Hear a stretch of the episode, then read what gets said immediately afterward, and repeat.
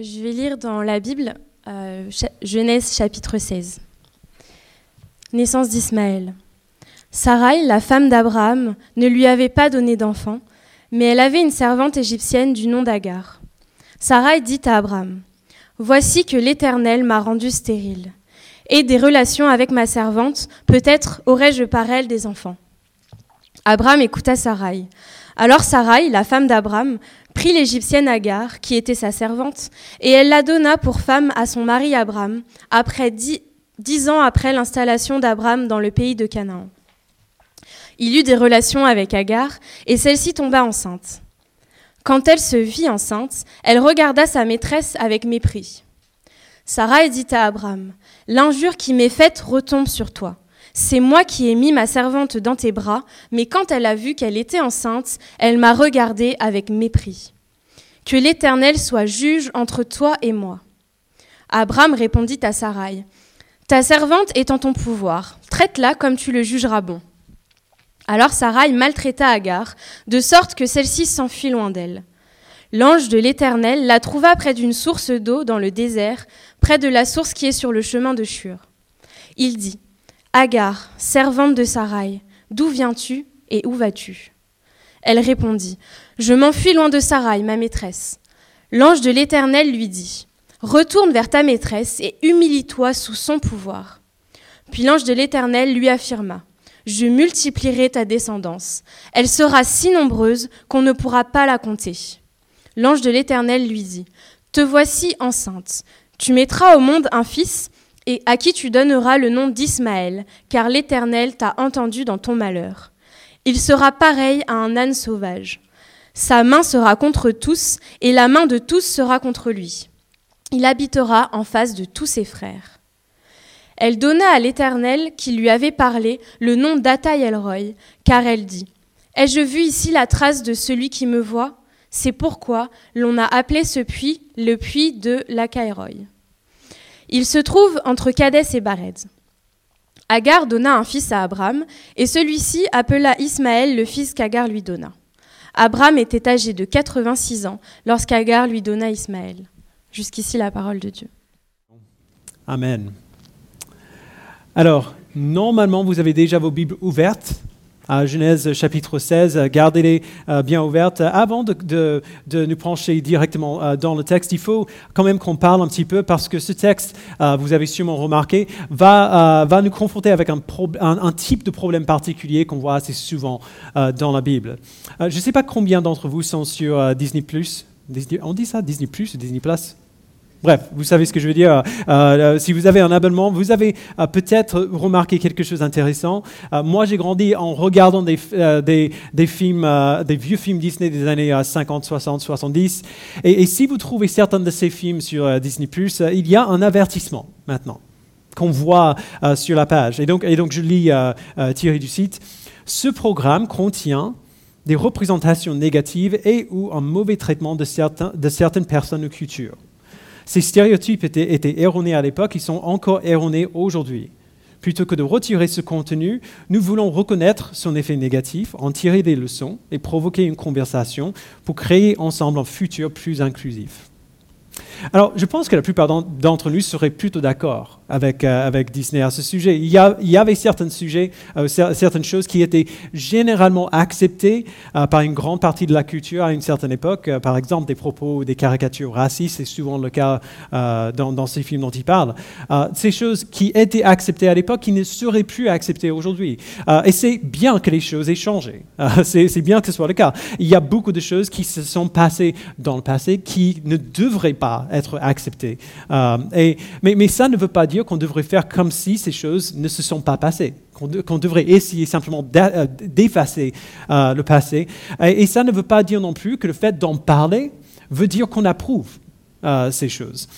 je dis cela parce que beaucoup de gens viennent à la Bible en imaginant que si la Bible parle de quelque chose, ou si elle dit que quelqu'un que nous considérons comme euh, un des héros de la foi, entre guillemets, comme David, Abraham, euh, Moïse, euh, si la Bible dit qu'une de ces personnes ont fait quelque chose, ça veut dire nécessairement que la Bible approuve de ce qu'ils ont fait. Un bon exemple, on l'a vu dans le texte qu'on vient de lire.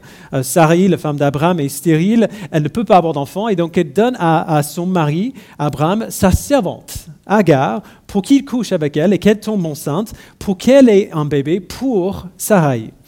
Alors Abraham le fait. Il prend la servante de Sarai et, pour le dire un peu crûment, il, il la viole. Elle ne peut pas refuser. Et elle tombe enceinte. Et ça, c'est juste le début de l'histoire. Alors, bien sûr, ce qu'on voit dans ce texte est affreux. C'est horrible. Euh, et certaines personnes, euh, quand on lit ce texte pour la première fois, on est assez frustré ou même désillusionné parfois par le fait que Moïse, euh, l'auteur de ce livre, ne dit jamais explicitement ce qui se passe dans Genèse 16, c'est pas bien. Il ne dit jamais. Les gens prennent son silence comme un signe que Dieu n'a pas de problème avec ce qui se passe ici. Et c'est faux. Il faut bien le dire. Moïse ou n'importe quel, euh, quel, auteur biblique n'a pas besoin d'éditorialiser et nous dire ça va pas quand clairement ça va pas. On, voit par le contexte que ça va pas. On peut voir du reste de la Bible que ça va pas. Le fait que Dieu a permis quelque chose ne veut pas dire qu'il approuve euh, de cette chose. Euh, il vous a déjà permis, vous, de faire quelque chose qu'il n'approuve pas? Bah, moi aussi. Est-ce que ça veut dire qu'il est-ce que ça veut dire que finalement c'est pas si grave que ça? Bien sûr que non.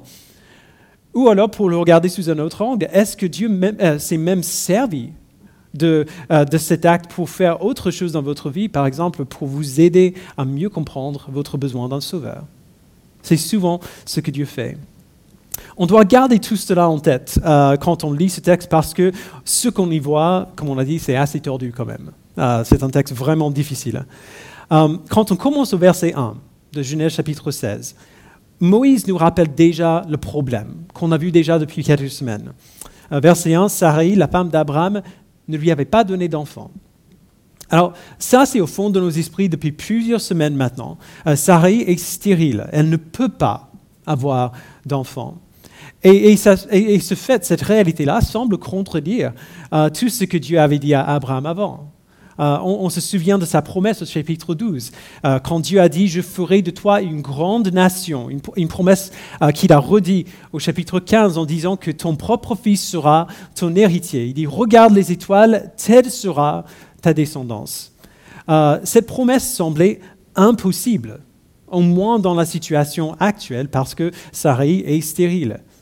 On voit au verset 2 que Sarai est loin de penser que Dieu pourrait accomplir sa promesse à travers elle. Parce qu'elle dit, euh, verset 2, Voici que l'Éternel m'a rendu stérile. Alors, bien sûr, dans un sens, c'est vrai. Dieu est souverain, mais, ce qui vient par la suite nous montre clairement qu'elle ne voit pas sa stérilité, le fait qu'elle ne peut pas avoir d'enfant, comme un cadeau de la part de Dieu. Elle ne voit pas ça comme une bonne chose. Euh, évidemment, c'est normal qu'elle ait du mal avec ça. Mais ce qu'on voit dans la vie, c'est que souvent, c'est le cas. Genre, il y a quelque chose de difficile qui arrive, mais parce que Dieu veut faire quelque chose de plus grand après. Vous vous souvenez dans l'évangile de Jean, quand Lazare euh, meurt et Jésus dit à ses disciples, donc c'est dans Jean chapitre 11, il dit, Lazare est mort et à cause de vous, afin que vous croyiez, je me réjouis de ce que je n'étais pas là pour guérir Lazare avant sa mort. Pourquoi? Parce que c'est impressionnant de guérir quelqu'un qui est malade, c'est nettement plus impressionnant de ressusciter un mort. Alors oui, cette chose difficile est arrivée à Sarai, mais elle, elle est arrivée parce que Dieu voulait faire quelque chose d'incroyable qu'on va voir dans quelques semaines. Mais clairement, à ce moment, Sarai ne pense pas comme ça. Elle ne réfléchit pas de cette manière. Elle veut un enfant, elle veut voir Abraham recevoir l'accomplissement de la promesse euh, de Dieu, et donc elle a une idée. Ce n'est pas une idée originale qui vient d'elle, euh, c'était une pratique courante à l'époque dans cette culture. Euh, et, c'est pour cela que j'ai parlé des biais culturels euh, au début. On doit se souvenir bien que ces gens ne voyaient pas cette pratique comme quelque chose d'anormal ou, affreux. Sarai a une servante égyptienne qui, s'appelle Agar. vraiment, c'est une esclave. Sarai demande à Abraham de prendre Agar pour sa femme pour qu'il couche avec elle, afin que Sarai puisse avoir l'enfant d'Agar. Alors, mettons de côté, euh, juste pour un instant, le fait que c'est horrible. Euh, ce, n'est même pas le seul problème ici. L'autre problème, c'est qu'en plus, d'être horrible, Abraham aurait dû savoir qu'il ne fallait pas le faire.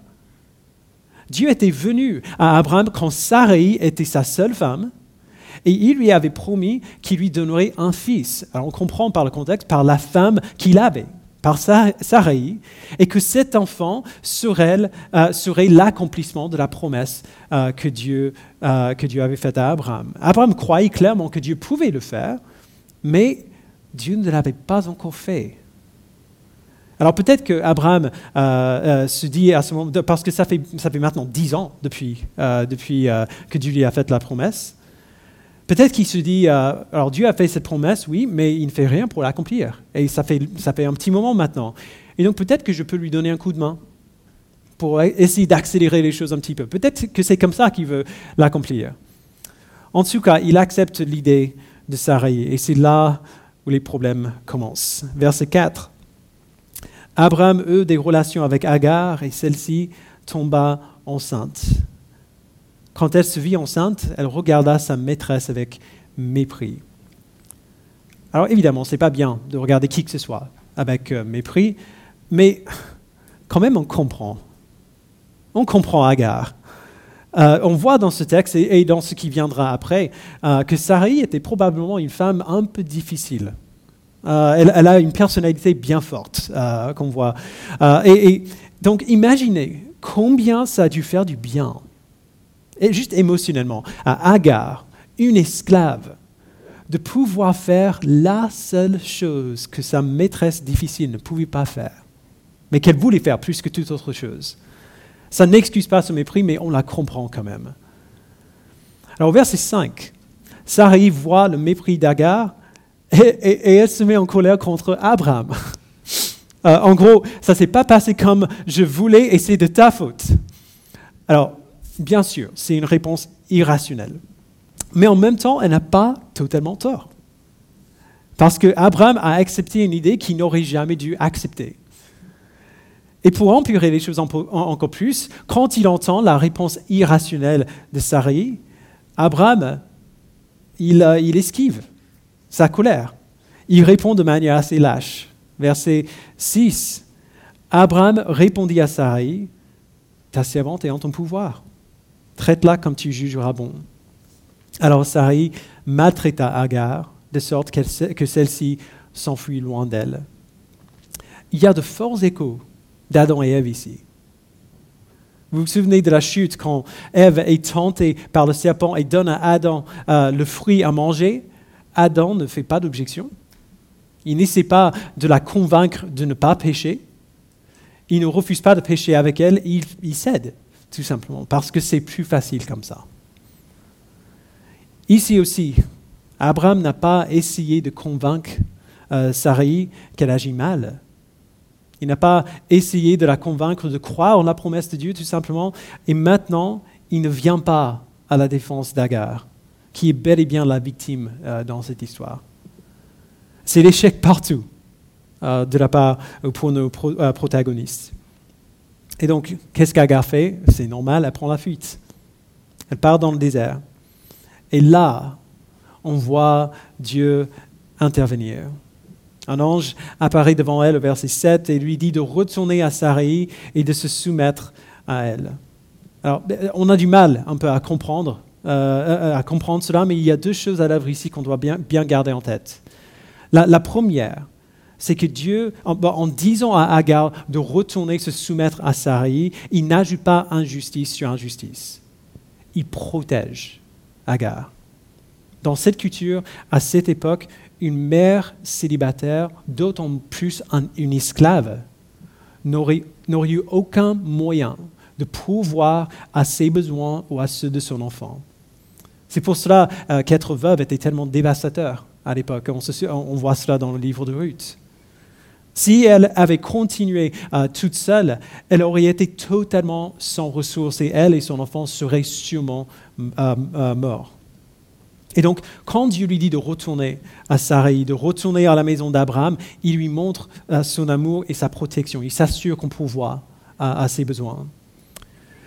Deuxièmement, ce qu'on voit ici, c'est la même chose qu'on voit depuis le début. Dieu a un plan. Il est en train de faire quelque chose sur, une grande échelle et sur une petite échelle. Et même si c'est quasiment genre on a du mal à comprendre euh, son plan, ou pourquoi il agit, euh, pourquoi il, il, il, a accompli son plan de cette manière, Dieu a placé Agar dans cette maison, dans la maison d'Abraham, pour une raison. Et donc il lui dit, tout simplement, fais-moi confiance. Fais-moi confiance que, que rester sur le chemin que j'ai tracé pour toi est meilleur que d'essayer d'en trouver un autre par toi-même. Et l'ange lui donne à, Agar une promesse qui va de pair avec le commandement. Il dit, verset 11, Te voici enceinte. Tu mettras au monde un fils à qui tu donneras le nom d'Ismaël, car l'Éternel t'a entendu dans ton malheur. Le nom d'Ismaël signifie Dieu entend.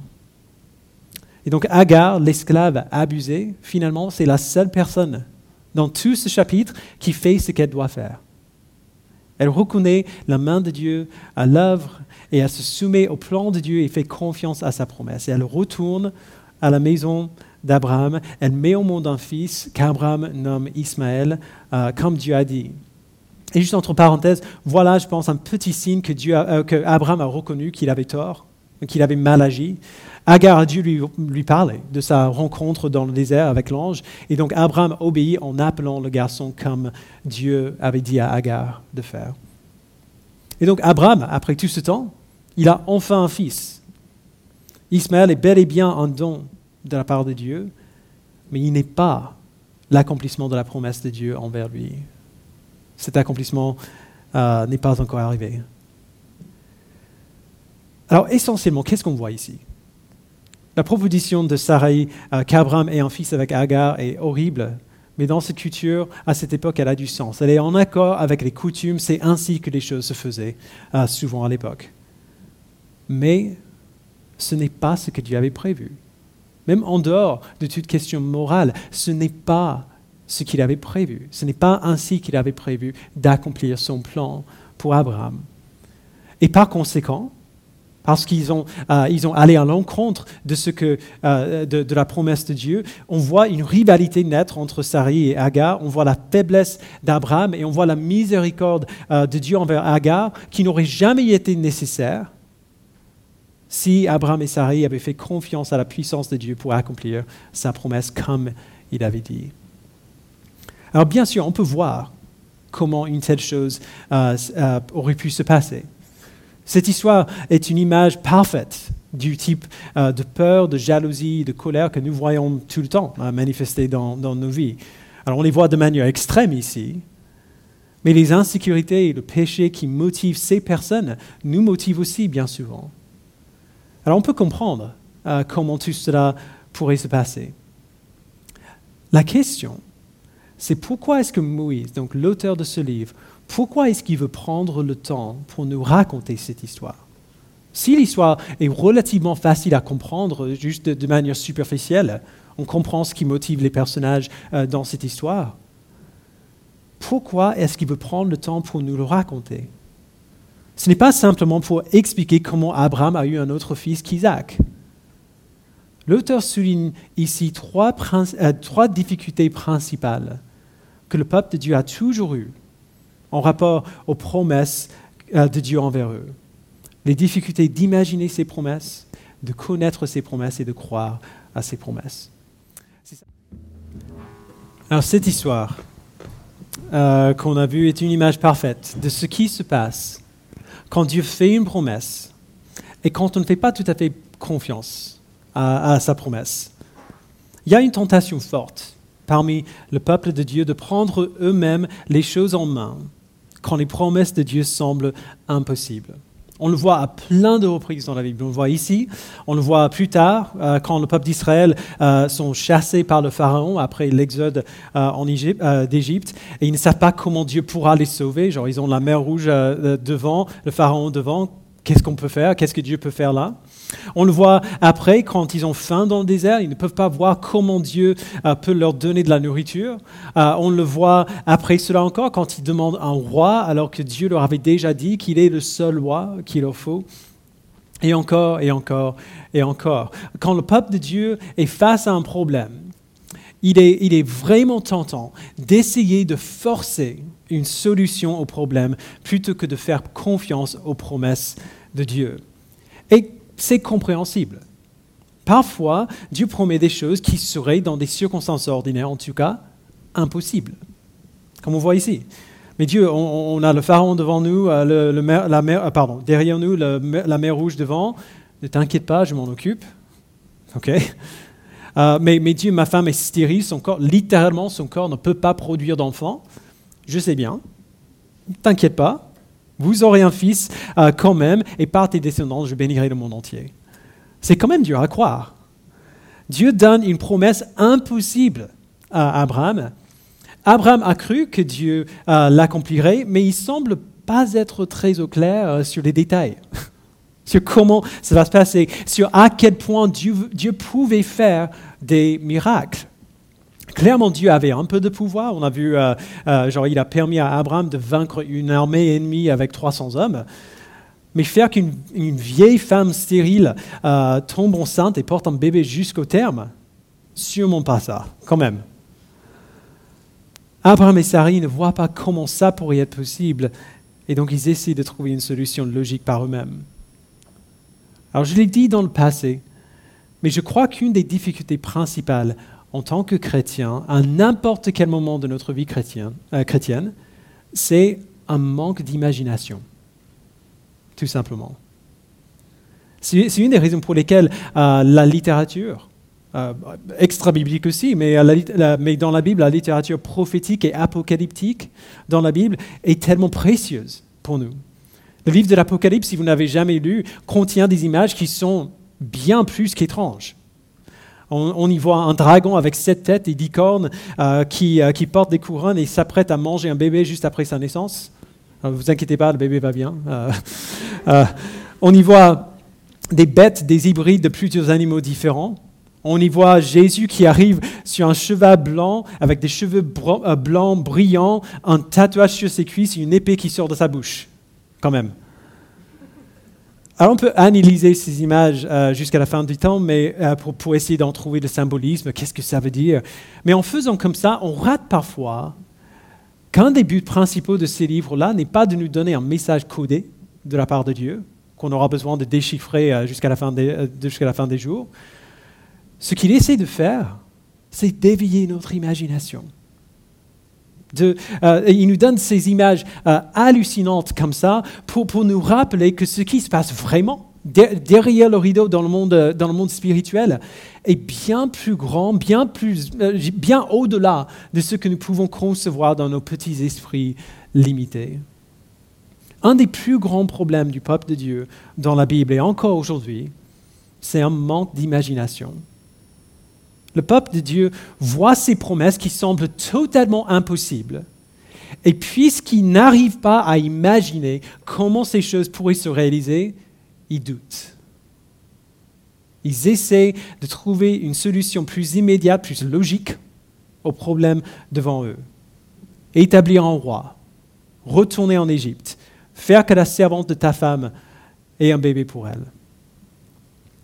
Mais voici la vérité que la Bible nous dit du début à la fin. Toutes choses sont possibles pour Dieu. Toutes choses. Que vous arriviez à l'imaginer ou non, toutes choses sont possibles pour Dieu. La lutte pour le peuple de Dieu, notre lutte, c'est de voir cela, d'avoir assez d'imagination pour comprendre que même si on n'arrive pas à, comprendre comment Dieu pourrait accomplir sa promesse, eh bien, il peut le faire. On n'a pas besoin de pouvoir visualiser la solution au problème pour que la solution vienne de lui quand même quelle que soit la promesse ou l'impossibilité que nous trouvons dans sa promesse, eh bien, il peut le faire. Alors, on pourrait s'arrêter là, mais il ne faut pas.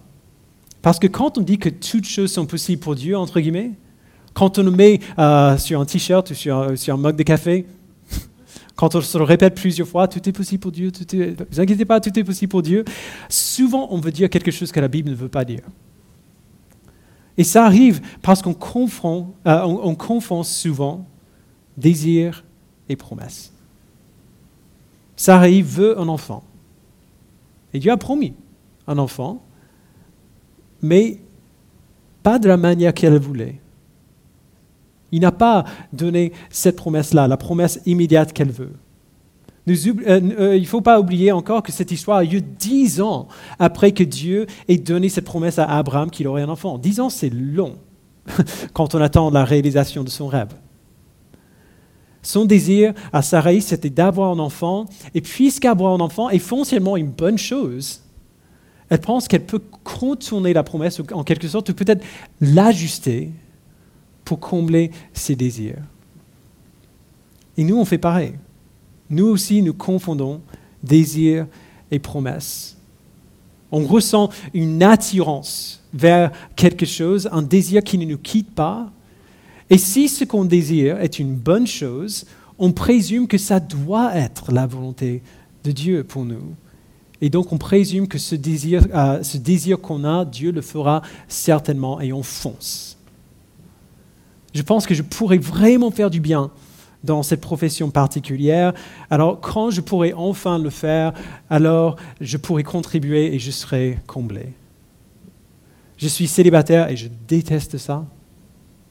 Je ne pense pas que j'ai le don du célibat, entre guillemets.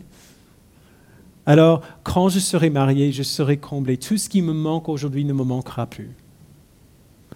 Je suis marié, on n'a pas d'enfants et on veut des enfants. Alors quand on aura enfin des enfants, on aura, on aura enfin la pièce manquante du puzzle. On aura enfin la chose qui nous manquait. Je suis malade et je prie pour la guérison. Et je prie avec foi. Et donc, bien sûr que Dieu me guérira. Voyez un peu je, où je veux en venir. Personne ou presque ne dirait ces choses à haute voix. Mais de manière fonctionnelle, émotionnellement, c'est comme ça qu'on ressent souvent les choses. C'est comme ça qu'on réfléchit. On place tous nos espoirs pour le bonheur sur l'accomplissement d'un désir particulier et on se dit que parce que c'est bien, parce que ce, désir, euh, ce désir est pour une bonne chose, alors ça va se faire. C'est une bonne chose d'être guéri. C'est une bonne chose d'avoir des enfants, de se marier, d'être épanoui dans son travail. Ce sont de bonnes choses. Le problème, c'est que ce sont des désirs et non pas des promesses. Les promesses de Dieu pour son peuple aujourd'hui, il nous les a déjà données dans sa parole. Vous vous souvenez de ce qu'on a vu dans 2 Pierre 1, verset 3, il y a quelques semaines, il y a quelques mois maintenant peut-être. En Christ, nous avons tout ce qui contribue à la vie et à la piété. Tout ce qu'il nous faut, nous l'avons déjà si nous sommes en lui. Mais savoir faire confiance à ces promesses peut être compliqué parce que bien trop souvent, on voit quelque chose dans la parole qui nous parle, qui, qui semble promettre ce qu'on veut, et on le sort de son contexte, et on essaie de l'appliquer, alors que ce que nous avons compris n'est pas ce que Dieu a promis. Voici une des raisons pour lesquelles il est tellement important de connaître toute la Bible pour comprendre quelles promesses Dieu a faites dans leur contexte et quelles promesses il n'a pas faites. Euh, voici un exemple classique, et, il n'a rien à voir euh, directement avec Sarai, c'est juste euh, à titre d'exemple. Romains 8, 28. Nous le connaissons plusieurs d'entre nous. Du reste, nous savons que tout contribue au bien de ceux qui aiment Dieu, de ceux qui sont appelés conformément à son plan. Ici, on a une promesse merveilleuse. Et c'est une promesse qui a été tordue et mal appliquée, probablement depuis que Paul l'a écrit aux Romains. Ce verset ne veut pas dire que si les choses vont mal, Dieu fera forcément qu'elles aillent mieux. Ce n'est pas ce qu'elle promet ici. Elles, iront mieux un jour, au retour euh, de Christ, mais dans cette vie, il est possible que des choses aillent de pire en pire. Il est possible qu'on n'obtienne pas le travail qu'on veut, qu'on ne se marie pas, qu'on n'ait pas d'enfants, qu'on ne soit pas guéri. Nous n'avons aucune promesse euh, euh, que tous les problèmes de nos vies se régleront avant notre mort. Alors il faut bien comprendre, quand Paul a dit que tout contribue à notre bien, il dit la vérité. Il ne ment pas. Mais le bien en question ici n'est pas la fin de notre douleur. Ce n'est pas la fin de notre souffrance. il nous dit quel est le bien dont il parle dans le verset suivant. Donc lisons encore le verset 28 et on va continuer cette fois-ci. Du reste, nous savons que, euh, que, tout contribue au bien de ceux qui aiment Dieu, de ceux qui sont appelés conformément à son plan. En effet, ceux qu'il a connus d'avance, il les a aussi, euh, aussi prédestinés à devenir conformes à l'image de son Fils. Notre bien ultime, le bien euh, euh, que, euh, que Dieu œuvre dans nos vies à travers chaque situation dans laquelle on se trouve, c'est que nous devenions conformes à l'image de Jésus-Christ. Que nous soyons modelés et formés dans son caractère et à son image. Voilà le bien que Dieu œuvre en nous, qu'il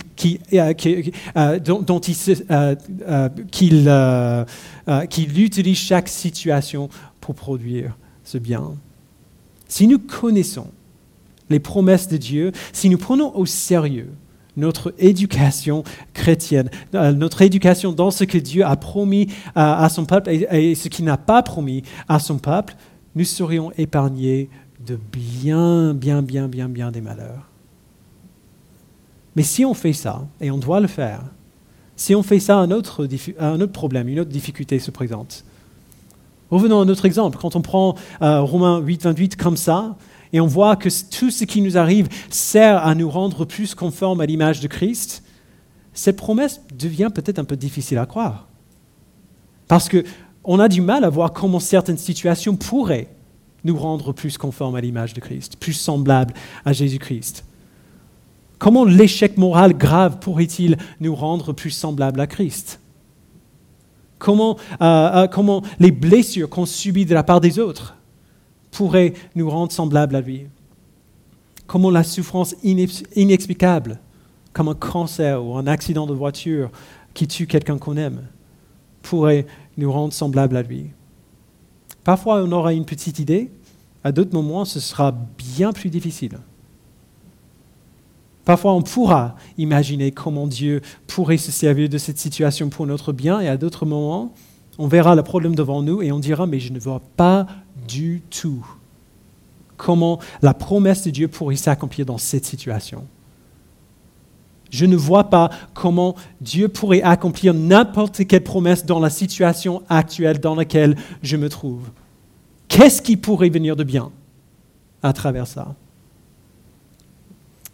Pensez à Sarie, cette promesse impossible. Donc son âge avancé, son corps stérile. Et imaginez à quel point la promesse de Dieu a dû lui sembler juste ridicule. Quand on est au milieu de notre douleur, on peut avoir l'impression que Dieu est aussi loin que la lune. Mais peu importe combien il nous semble absent, il n'est pas absent. Il est présent et il est à l'œuvre et nous le verrons. Voilà une, des raisons, euh, raison pour, lesquelles, euh, euh, pour laquelle on a tellement d'histoires comme celle-ci dans la Bible. Ces histoires nous donnent exemple après exemple des gens qui ne savaient pas dans le moment ce que Dieu était en train de faire, mais en qui Dieu était bel et bien en train de faire quelque chose. Sarah n'avait aucune idée de ce qu'il faisait, mais ce n'est pas pour autant qu'il ne faisait rien. On regarde à Sari, on voit son incrédulité, et on a envie de lui dire, mais attends un peu. Juste attends un peu. Tu ne le vois pas encore, mais tu le verras. L'accomplissement de la promesse de Dieu arrive. Tu ne le verras pas venir, tu ne penseras pas que c'est possible, mais c'est possible, juste attends. L'exemple suprême de cela, évidemment, de Dieu qui accomplit ses, euh, ses promesses alors qu'il semble totalement impossible. C'est la croix. On a vu Dieu prendre une nature humaine, vivre une vie parfaite. On a vu son ministère bouleverser euh, tout le pays. On a vu guérir des foules, on a vu chasser des démons par une parole, on a vu donner des ordres à un orage qui lui obéit. On a vu Jésus ressusciter littéralement des gens morts. Et puis on l'a vu, condamné comme un criminel, crucifié par une foule, et mort et enseveli. À quel moment de l'histoire humaine est-ce que Satan a semblé gagner de manière plus complète qu'au meurtre du Fils de Dieu? Là, c'est la victoire. À quel moment est-ce que Dieu a semblé plus absent qu'au meurtre de son propre fils? Mais quand même, à travers, ce qui semblait être la défaite, Dieu n'a pas seulement gagné la bataille, mais la guerre tout entière. C'était fini. Personne n'aurait pu imaginer cela. Personne n'aurait pu euh, le prédire.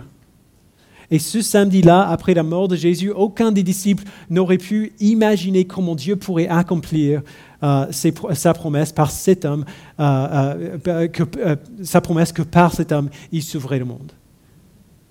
Jésus est dans le tombeau. Comment est-ce que Dieu pourrait bien accomplir sa promesse? Nous lisons ce qui s'est passé et à ce moment-là, pendant qu'ils sont dans le deuil, pendant que Jésus est dans le tombeau, on voit les disciples et on a envie de leur dire, mais attendez un peu. Demain, c'est dimanche. c'est pas fini. Il ne sera pas dans le tombeau beaucoup plus longtemps. attendez un peu. Ça vient.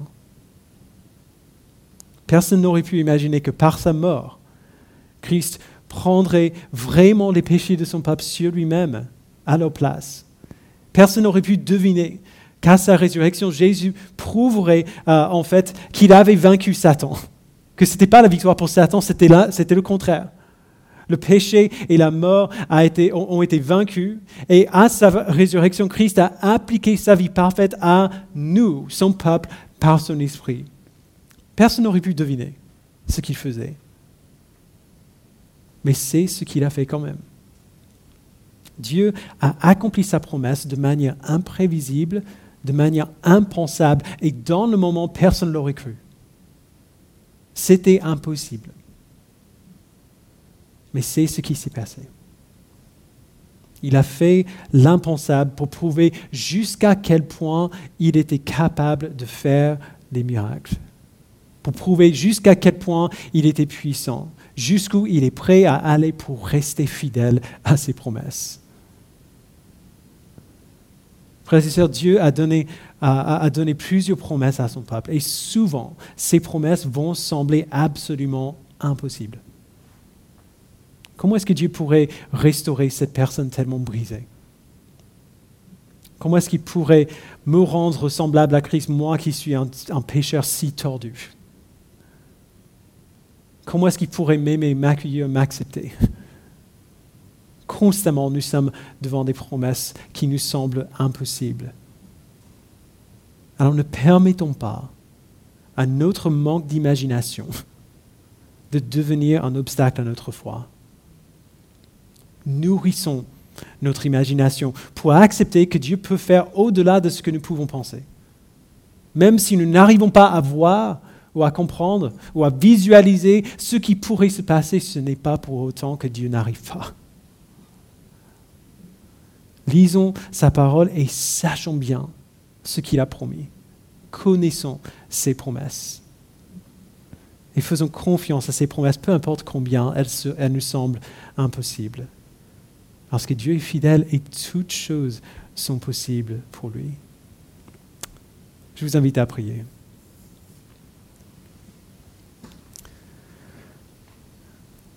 Père, nous te remercions pour... Euh, pour des histoires que tu nous racontes dans ta parole.